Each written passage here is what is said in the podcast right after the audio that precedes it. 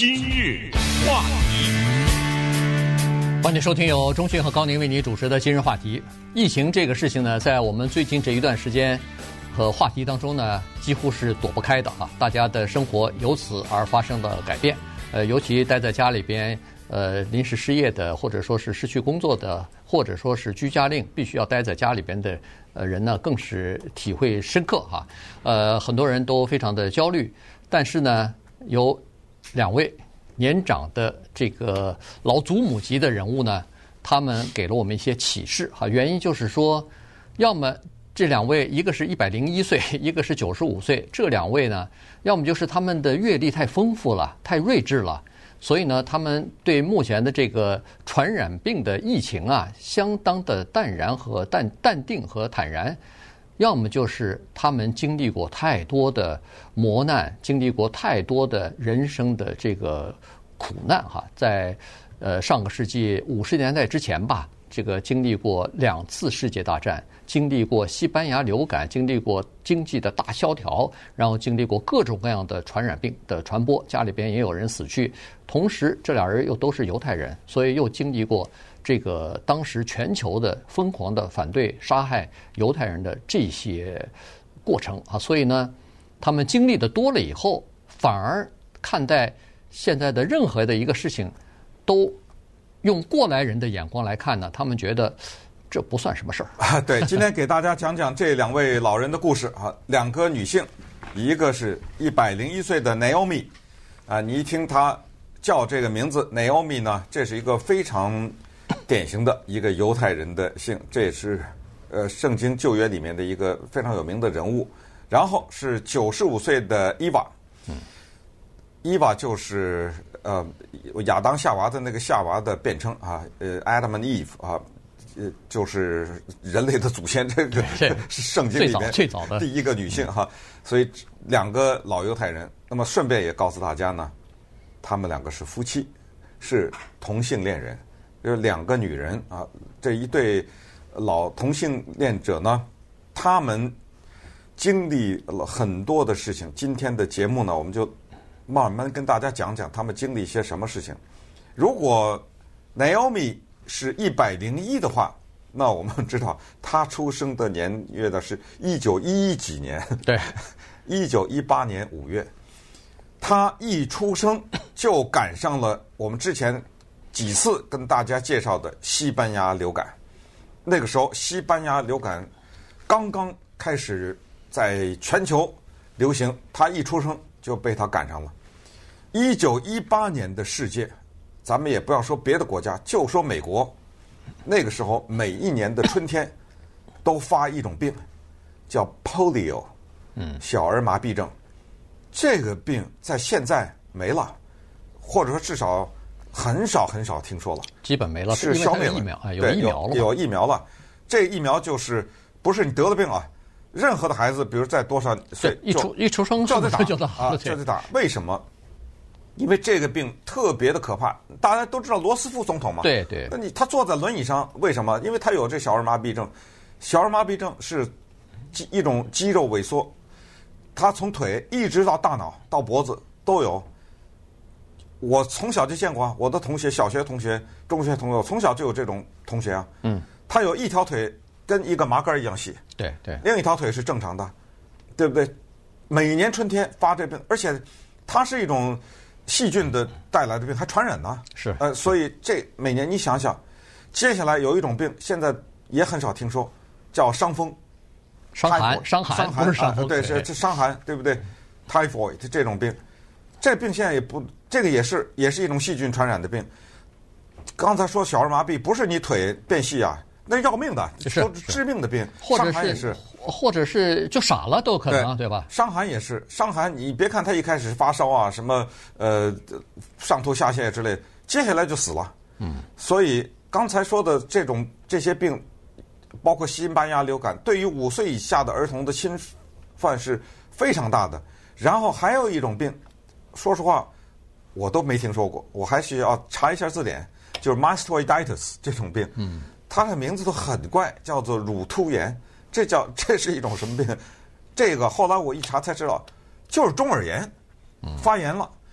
就是从耳朵里面发炎，你就死了。对，呃，它加重了，它不是中耳炎，这是中耳炎的一种变异，就是它重了以后，你想想那个时候的人，对不对？要疫苗没疫苗，要什么这抗生素没抗生素，对，没抗生素，连耳朵里发个炎你都得就死啊。对，他能活到一百零一，对不对？他太太或者叫先生，我也不知道他们俩谁是先生谁是太太，活到九十五，对吧？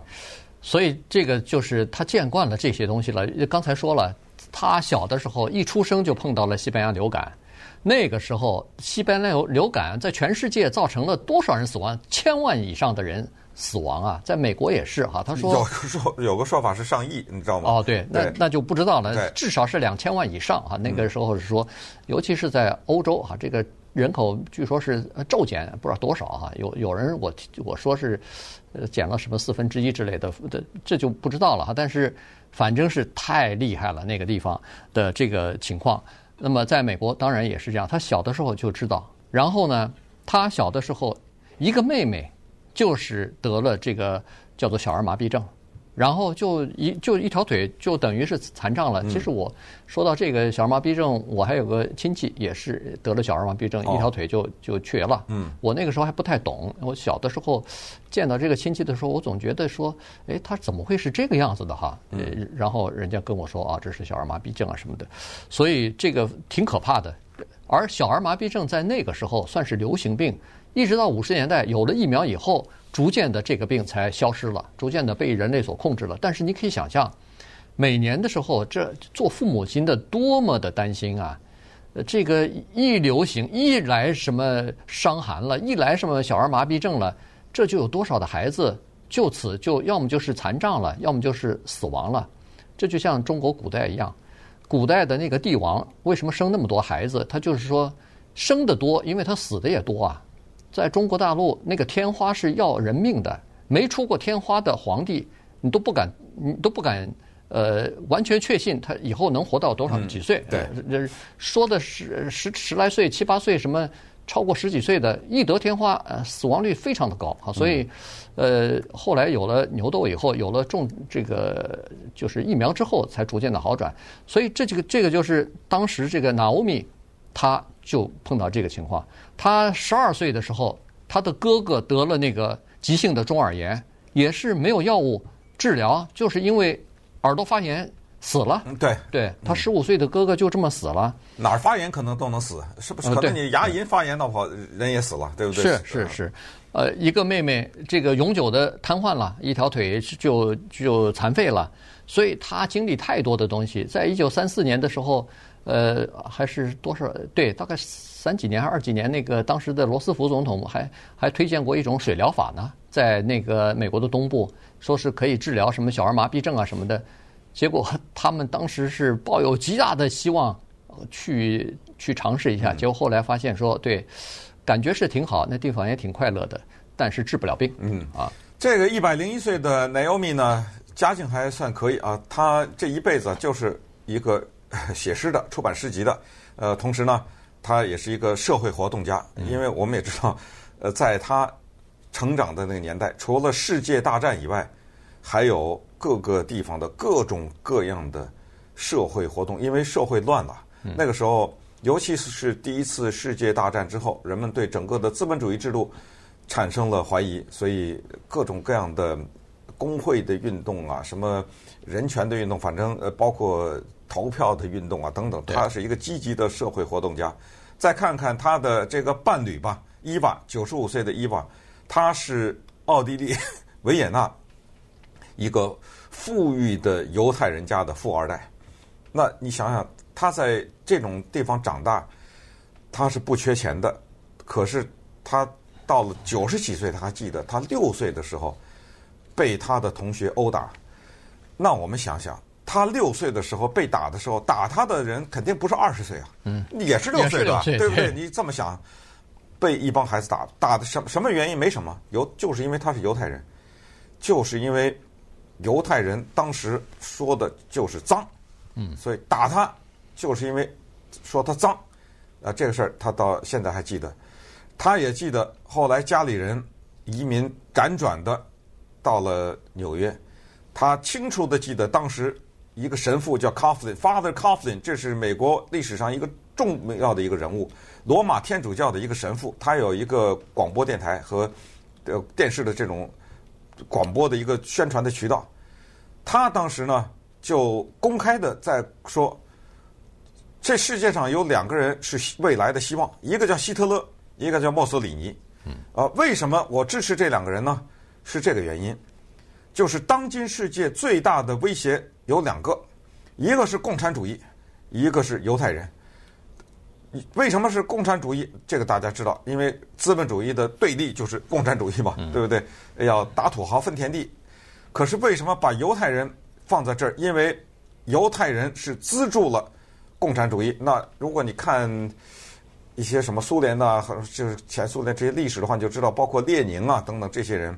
他们的最早的资金是来自于欧洲的犹太人，就共产主义的兴起。那马克思也是犹太人，对不对？那就更不说。所以这个神父卡夫林神父当时说这个，那伊娃他也记得小的时候，这个神父的在广播上啊，反复的讲这个，他走在街上都是被人家另眼相看的。对，他是呃一九零零年左右的时候，随着父母亲来到纽约的。那个时候呢，他就根深蒂固的认为说。因为那个时候的洗脑和宣传都是这样子的，所有的就这是传染病。一九零零年是他家人啊，对他家人他，他自己没有啊，对对，他还没出生呢，不得了。对对，呃，他就是说那个时候，他就说，人们就一直在给大家洗脑宣传，都是这样，法西斯的这种宣传都是这样，就是说世界上的传染病都是犹太人带来的。都是移民带来的，因为移民第一肮脏，第二无知，所以他们是传染病的根源等等啊。所以那个时候都把这些疾病的传播啊什么的，都造成的这仇恨都转移到这个犹太人或者是其他的移民身上了。当时咱们华人来这儿也是啊，也被人歧视，也是说你们肮脏啊，你们的文化跟我们的习气不入啊，你们吃的那个什么鸡爪子，吃的那个 猪大肠什么的，都是我们不吃的，下水都是很脏的东西啊。等等哈，所以那个时候是呃受歧视的，那么再加上他是呃这个一就是一九三九年的时候，他也感觉到说是呃这个就是呃纳粹德国吧，就开始迫害犹太人啊什么的。三九年就已经进入奥地利了嘛？啊，对对对。所以所有的这些东西呢，其实他们都经历过。今日话题。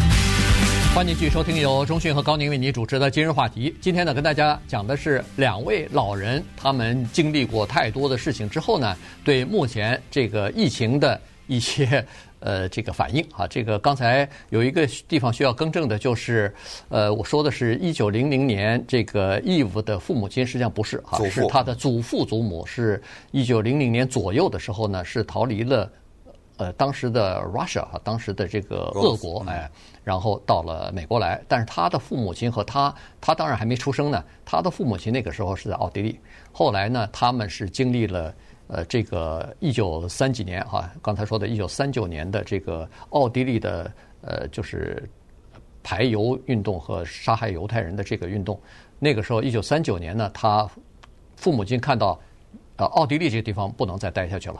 于是马上就参加了一个当时的运动，叫难民儿童救助运动啊，然后把家里头几个小孩呢都逐渐的运到这个呃荷兰去，然后再从荷兰运到呃英国，最后一九四零年的时候呢，呃辗转好几次啊，全家就在纽约等于是团圆了。但是从纽到了纽约以后，刚才我们说过，他在奥地利的时候家里头是非常富有的，很有钱的。结果到了纽约以后，发现两手空空，身无分文呐。所以呢，父母亲只好做一些最基本的东西。母亲呢，就比如说为了每小时两毛五分钱的这个 呃薪资或者是收入呢，微薄的收入呢，给人家教教教教课啊什么的。父亲是一个非常知名的一个建筑师，结果到纽约的时候，没人需要他帮忙啊，所以呢，那个时候他只好去帮人家去推销。什么吸尘器？哎，吸尘器啊，反正一些简单的这个商品，所以当时的情况他都记得非常清楚。嗯，呃，这两个女的呢不得了哈，她们两个在那个年代，就是妇女基本上不让出门的那种，不不怎么出来找工作的那个年代，或者说做也是做一些什么文书工作啊，打打字啊什么的。那个年代呢，首先他们要上大学，一个在底特律，一个在 UCLA，两个人那时候还不相识啊。呃，后来是因为参加工人运动啊什么之类的，在这个过程当中，两个人才相识。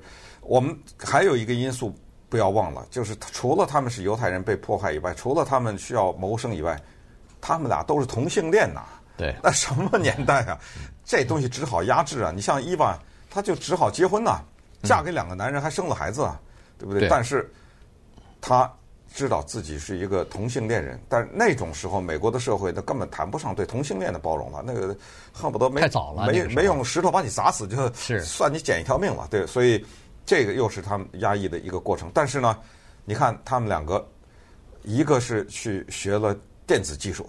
嗯，对，一个呢去学习，呃，比较文学吧，比较文学啊，这后来就当了教授了。Sarah Lawrence，这是很有名的文文理学，就文科学院嘛，对在那儿去，最后去当教授。那伊娃呢就在底特律，他是做那个汽车安装什么防雨刷呀，什么就是一个工人啊，等于是。但是这个过程，刚才一开始就是说，他们两个都是社会活动家，就是他积极参与到了美国的工会运动当中去。呃，在美国的那一个年代。